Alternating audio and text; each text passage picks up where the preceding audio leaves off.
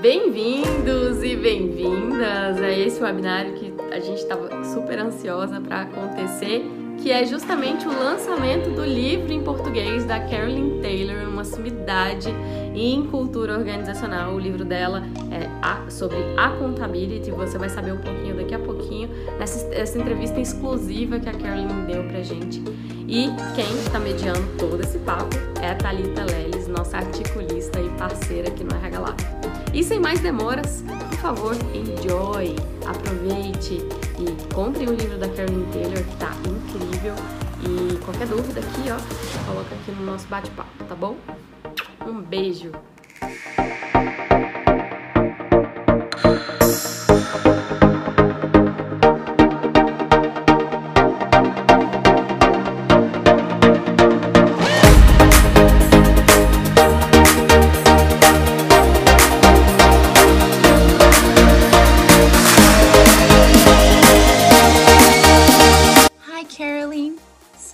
Nice to it's be here. It's a big here. pleasure to have you here, to be here with us. And I would like you please to to introduce yourself a little bit and talk a little bit about you and your career and all that thing we talked about. And we're gonna talk today about your book on and accountability. There is a really amazing topic. But first I'd like to hear a little bit from you. Thank you. Well, I um, I have been in this field. I, I have been working all my career as uh, somebody who has helped individuals to grow. Uh, I started actually really starting to grow myself. I became very interested in personal development and what that means and how, as an adult, I could keep you know, expanding my mind and becoming less defensive and becoming better at you know being ambitious and being good with relationships and so on. So that was my initial career. And um, when i started out i think it was perhaps easier than today but i was a woman in a world that was all men. I mean all men. Uh, i remember the first 10 years of my career i would run workshops and everybody in the room would be a man and everybody in the room would also be smoking. That's how old I am. So they would all be sitting there with their cigarettes, and I would be this young woman. and um, I think that I survived and I thrived as a woman.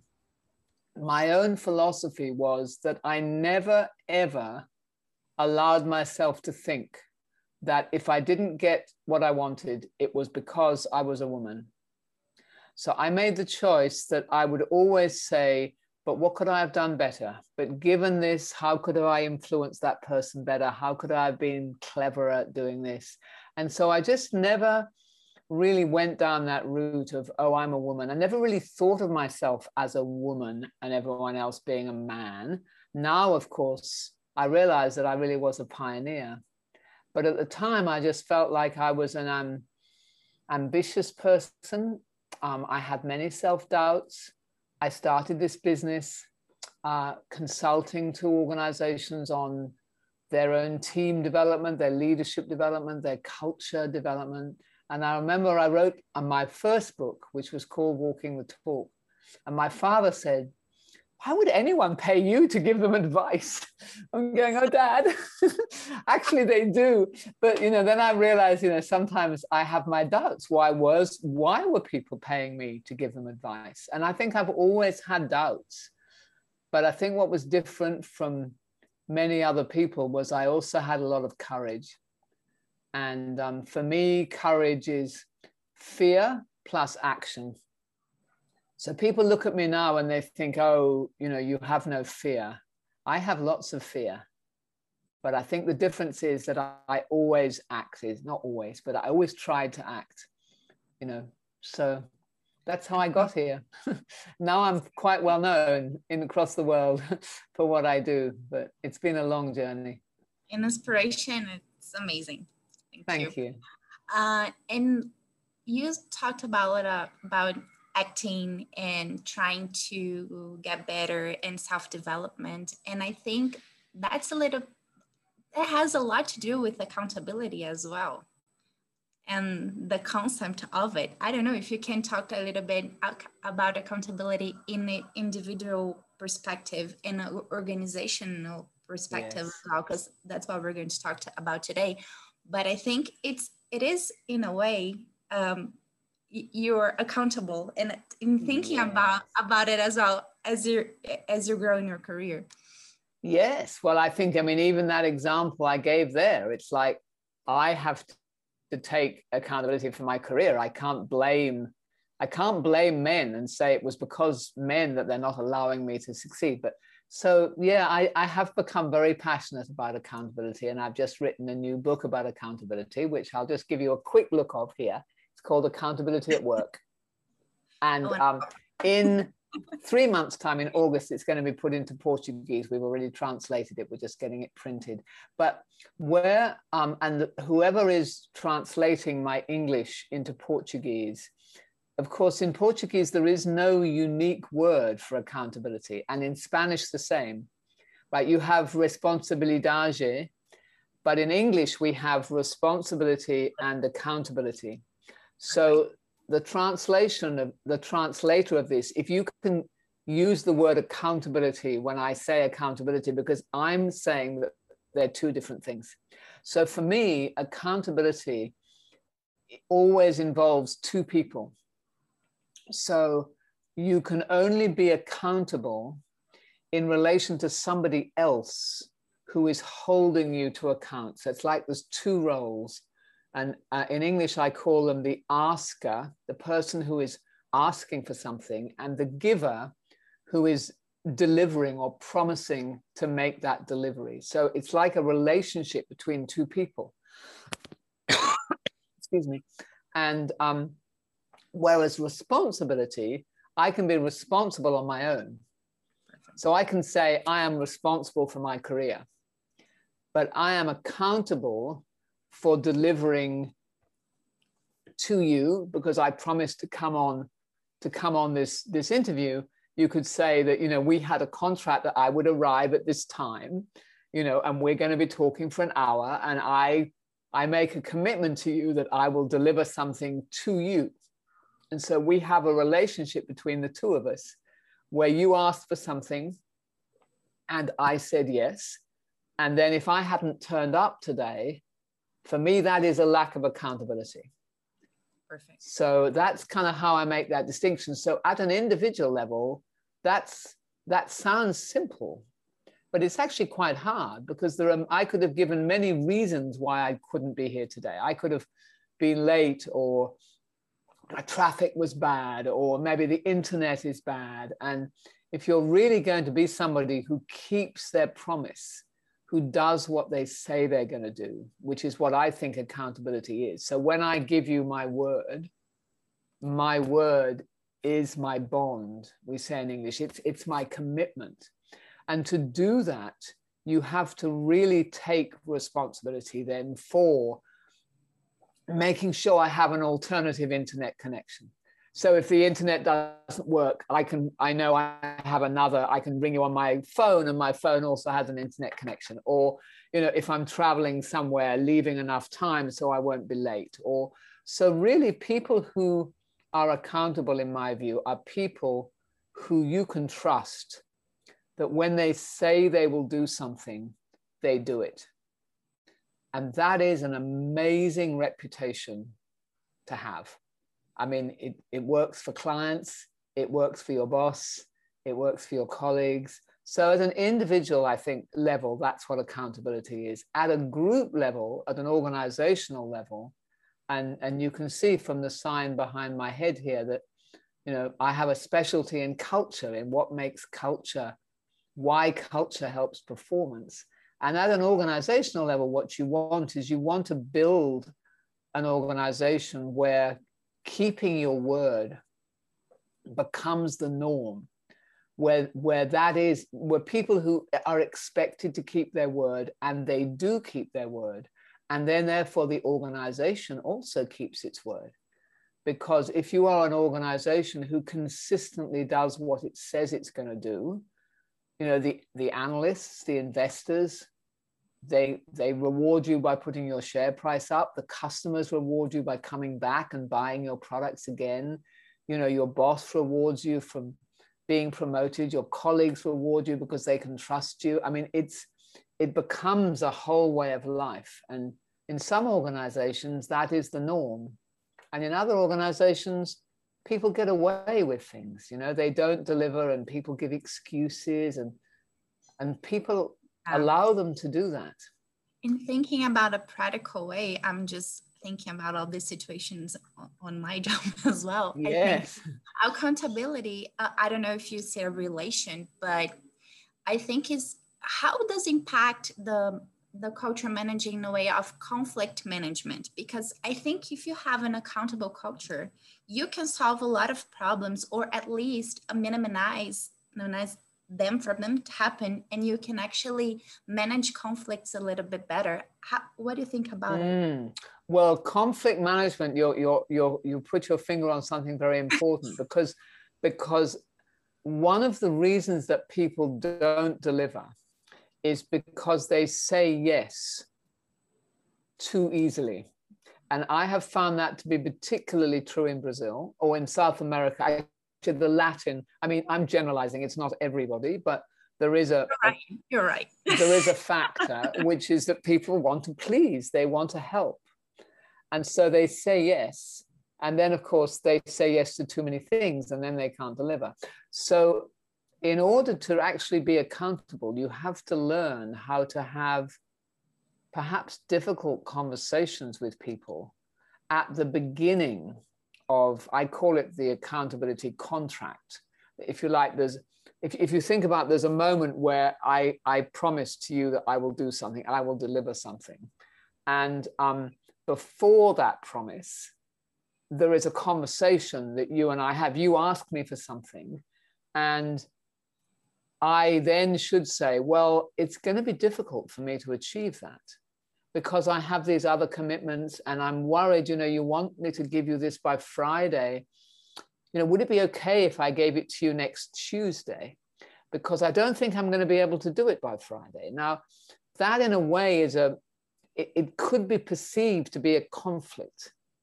But if I don't have that conversation, and then at the end, I, you're expecting it on Friday and I don't deliver it, then actually there's a much bigger conflict well, there should be, because then you're unhappy and you should be telling me that. But of course, when people don't like conflict, they avoid conflict. So then perhaps I only deliver it on Tuesday and you don't say anything because you don't want conflict, right? So now I didn't want conflict. You don't want conflict. So we end up, I didn't deliver, you didn't get what you wanted, but neither of us had that conversation. So accountability actually does take some courage. much bigger thing. Yeah, it does. And and one of the things it requires is to have that kind of trust between us, or sometimes how it's called the psychological safety, you know, where where I feel safe enough to have that conversation with you honestly to say this might be difficult what can we do and then we can have a conversation and maybe Tuesday is okay, or maybe we say, well, I can give you that, but I have to give you a bit less than I can give half of it by Friday, or or maybe we say I can give you that, but I'll have to stop doing something else. You know, we we have that kind of negotiation, and that's what starts to make it come together. So there's a skill to accountability. There's a skill for me as the giver, the person who is going to deliver to you or to obviously anyone, and there's also the skill of the asker, the person who wants something. And we all play both roles all the time. So it's not just the boss and the subordinate, because I may play that role with one person, I might play that role, I might ask things of my colleagues, I might ask things of a supplier, I might sometimes ask things of my boss. So we all play the role. And then other times I'm the one who's delivering. But um, yeah as an organization as well thinking about the organization perspective on i work for a, a, a, global company as well and i think um, when we think about social responsibility and when you go global and big and here in Brazil at least, and other companies that, that I that I could think of, um, there is a pressure to change this culture. And what you what you said about um, Latin culture, yes, it's perfect. And we have to change. We're actually have to think different now because we have been pressured to do things differently. The process are different, and we have to take responsibility and also accountability for a lot of actions about the community, on stakeholders, on suppliers, and everything else. So, what do you think on having accountable culture and and working with accountability with the employees help on having a social responsibility also policies and all these procedures do you think they they they relate what, what, mm. what I think they do. And in, in the case of ESG or social responsibility, of course, you're you're making a commit as an organization, you're you're making a commitment to society. So you're not making a commitment to one person. It's not like you and I having an agreement. It's it's you know a, a whole company promising in effect to, to take care of the environment, to take care of the societies, the broader communities of which you live. And up until recently, I think none of us really bothered with that that much. I mean, we just did, you know, we were quite selfish. Organizations were selfish, individuals were selfish. And now, of course, that has to change. So if you think about accountability, I think for an organization, one of the questions is what is the commitment that we are making? What specifically is the commitment? You know, because I think we can say, you can see the name of my company is Walking the Talk. And we've always believed that it, it's not what you say, it's what you do, right? It's the walk and not the talk that really matters. And so many organizations now are talking about social responsibility, but not so many of them are making clear commitments as to what they promise they will do because they can't promise everything. You can't operate in business and have zero impact. I mean, not immediately. I mean, of course, you can counteract things by you know planting trees and so on and so on. But but the whole process of of what can I commit to, and I think one of the some of the organizations who are having the most success are, have mapped out what can the community expect of me what would be a reasonable expectation? What would be a reasonable goal? And what could they expect of us this year or next year or the year after? Um, that would be, I think, what it what it means for for any organization who wants to have that social responsibility and engaging in dialogue with people and finding out actually what the communities do expect. I think we've always been afraid to have that dialogue because it might be conflicting, as you say, it might, you know, be uncomfortable. Yes. And accountability, in your perspective, it is a competence that we can develop. How can we develop this competence in an individual level and, of course, in an organizational yes. level as well? Okay. What, what can we do to start this culture? All right. So um, I'm going to just put my book up again. I hope you can see it because it has a great diagram. Okay. I know mm-hmm. it's in English. If you think about it, there is an asker and a giver. And then there is um, the promise, that moment when somebody says, I can do this, I promise I will do this. But there are sets of skills before the promise, and there are sets of skills after the promise. So as I talk now, imagine that there are four dimensions. There is, as an asker, the person who is making requests and holding people to account, what are the skills? And as the giver, the person who is delivering, what are the skills? So I'll put that down now. So if you think about that, then um, as the asker, the first skill is to make very clear requests. So what what actually and asks specific people and ideally ask one person. So I often hear um, executives or anybody really, they'll end the meeting and they'll say, right, okay, so everyone's going to do that, right? Okay, everyone's going to um, go away and talk to their people about this. And that's it. There's no, what do I want you to do? What are we all agreeing to? You know, um, Thalita, you know, there's no individual. So people kind of leave going, oh, yeah, yeah. They don't go away thinking, I made a commitment here. So the asker has a role in making specific requests in a way that then makes somebody feel that they have to say yes or no. And if you get a yes, if somebody says yes to you, then the chances that they will then deliver go up because I've made that commitment. So that's the asker's role before the promise. And then after the promise, the asker has a role then to follow up and to remind people and say, Are you on track? Is this likely to happen? Or at the end to say, Did everybody do it or not? If you don't do that, then people realize that there's no, if, if you don't, if you don't show that it matters to you that people delivered, then people go, oh, well, it doesn't really matter. I can just, you know, I won't bother. So that's the asker responsibility. The giver responsibility is to not say yes too easily so, you know, have the conversation and really think about what could go wrong. What are all the various things that might happen that might cause me not to be able to deliver this? So the risks, in a sense. And then to manage those risks, to think about how could I reduce that risk? How can I make sure I still deliver?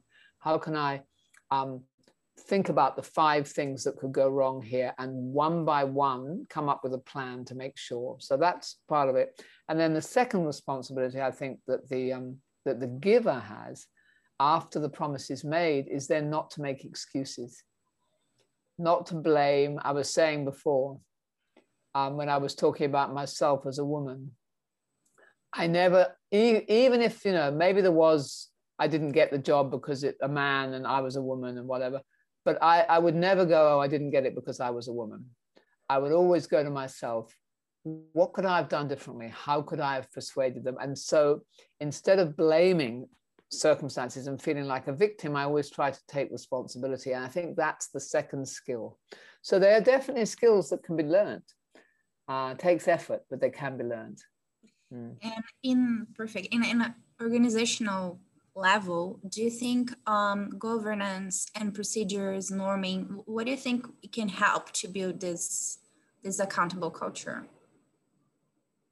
Um, well, I think that we can recognize, I mean, of course, there are the annual, the big processes, you know, the performance management processes and the KPIs and so on. Um, I've actually found that the real organizations where the accountability is really strong it starts with the small stuff. Mm-hmm. It starts with people arriving at meetings on time, people ending meetings on time, people doing what they say they're going to do to each other, for each other, but in a small way, not in a, you know, and you build up from there. So I think at an organizational level, um, starting to encourage people to do what they say they're going to do, to make clear commitments at the end of any interaction with somebody else, whether it's one on one or in a team, and have the whole leadership team of an organization say, We're going to take this seriously. Um, and these are some of the techniques that we're going to use, which is what I covered in the book. It's just very, very simple, but you know, it's only like 20,000 words. Not a big thing, but it's like these are the things you can do that can start to build that as a habit in your team and then, yes, obviously, it is important to have organizational wide goals and individual goals. It's important to follow up on goals so that people, um, you know, feel that they are held to account. It's important to have an environment where you learn when you don't meet something, where people don't feel blamed, but they feel that they've learned something. Um, you know, all those things make a difference to build the bigger culture. Great. And one thing that I was thinking is that you're a specialist on changing culture and changing management, I think. And do you see accountability as a competence as an individual, of course, or organizational uh, group uh, competence that can actually help a little bit more on this change? What, what do you think? Because when you when you open up a company or you emerge um, business and you have these different cultures that uh, are merged together and and different policies and things because it is a change in behavior all you said. It, is uh, it is culture is a change in behavior. Do you think it is i think that a, competence that we have to have to build a stronger culture and to change things that we we must change as a company? What do you think about it?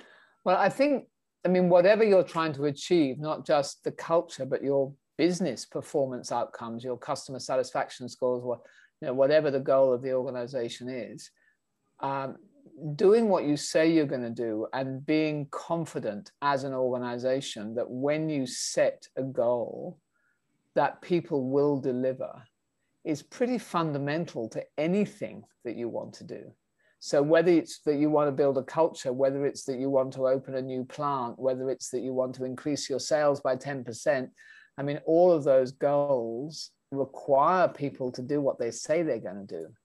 And if there is a lot of luck, chance, magic, hope that's involved, you know, we set we set these things, but we don't really have confidence that we will deliver. I feel that it's a foundation competence, really, for many of the other things you would then seek to do, is to have not only at the individual level, but also at the team and team and ultimately the organizational level, because um, the definition I like to use of, for culture is that it is the patterns of behavior that are encouraged or discouraged or tolerated or not tolerated in organizations. So there are patterns of behavior that we've been talking about today, which are associated with being accountable and holding others to account. And I think those patterns of behavior build an organizational competence when they when they are common and when people managers are learn how to use them with themselves and with their teams and it becomes the norm. And once it becomes the norm you can bring somebody new. I've seen it happen many times. I remember um, one client we had in particular who was just brilliant at this. I mean they, it was just very quiet he was a very the top guy was a very quietly spoken guy but you know you just always knew at the end of every meeting it would be clear what everyone was going to do. At the beginning of the next meeting, they had five minutes when everybody talked about did we do what we said we were going to do? Are there any things outstanding? It was just quietly done, but you would see new people come into that team. And within two weeks, they had learned that the norm in this team is that if I say I will do something, it will be done. So once you get that as a collective behavior, new people come in and they they align, they adapt. Most people are capable of doing what they say they're going to do if they're in an environment where everybody else is. But if they're in an environment where people avoid making commitments, people don't follow up on commitments, nobody seems to mind whether you deliver or not. I think everybody ends up dropping down to that to that lower standard. Yes, of course. So Carolyn, uh, if you could talk a little bit about your book and actually explain if it is a guide, what can we find there, the information that we're gonna have if um, when we read the book will be amazing so we can understand a little bit more about the concepts. What can you talk to us? So as I said, it is a guide and it's um, first of a series I'm going to write. Um, this one's called Accountability at Work. I'm going to write another one that's called Trust at Work and Courage at Work. So I'm going to build this series up, but this is the first. Um, mm-hmm. they're really quite short. Uh, I mean, in, in author's terms, they're 20,000 words, which is about, you know, like 80 pages. It, it's, a, it's a two hour read. And what it has is it just deep dives on accountability. It's focus, it's called accountability at work, and we use the little at sign like we do in the email. Um, and, and it looks at the different roles as I've described here and gives you just lots of tips and techniques and stories of, you know, about how to make accountability come alive. And it's great for anyone who is trying to build their reputation as being somebody who you can rely on to deliver or an organization or a team who want to be relied on, who want to feel confident that they can deliver. Or it's great for a leader who is frustrated because their people are not delivering and they're going, oh, my people aren't accountable. And it really shows you how you, as the leader, have a role and there are things you can do that will help the accountability of your people. So that's its purpose. And we have um, spent a long time working out which words we're going to use um, to translate, uh, you know, asker and giver and, and all of those things. So uh, it was a bit of a challenge given that accountability wasn't a Portuguese word. We had a lot of fun with the team who from Walking the Talk, my organization in Brazil, had a lot of fun choosing the words that we were going to use. And it is um, being launched in Portuguese uh, in the middle of August. And you'll be able to get it uh, on the obviously the sites that that uh, you would normally go and order your books. Uh, it's available both in soft copy and in hard copy.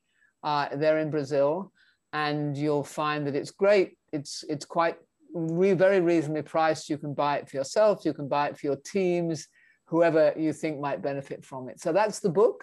And then beyond the book, um, if you're interested in, in this work, we have a wonderful team called Walking the Talk, which is uh, my organization. We have a team in Brazil uh, who teach training programs um, about uh, walking, uh, how you, you know, how you can walk this, how you, how you can become more accountable.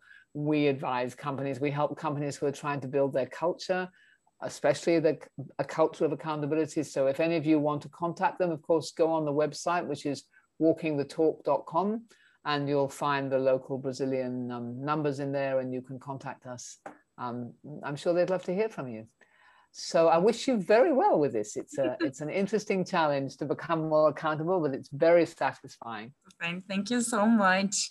And I'd love to hear about all this themes and i think it's so practical and so useful in our days because we need this this competence when we need to change behavior. We don't know how to start and that's an amazing thing to develop and to think about in our days especially here in our political environment that we have now in brazil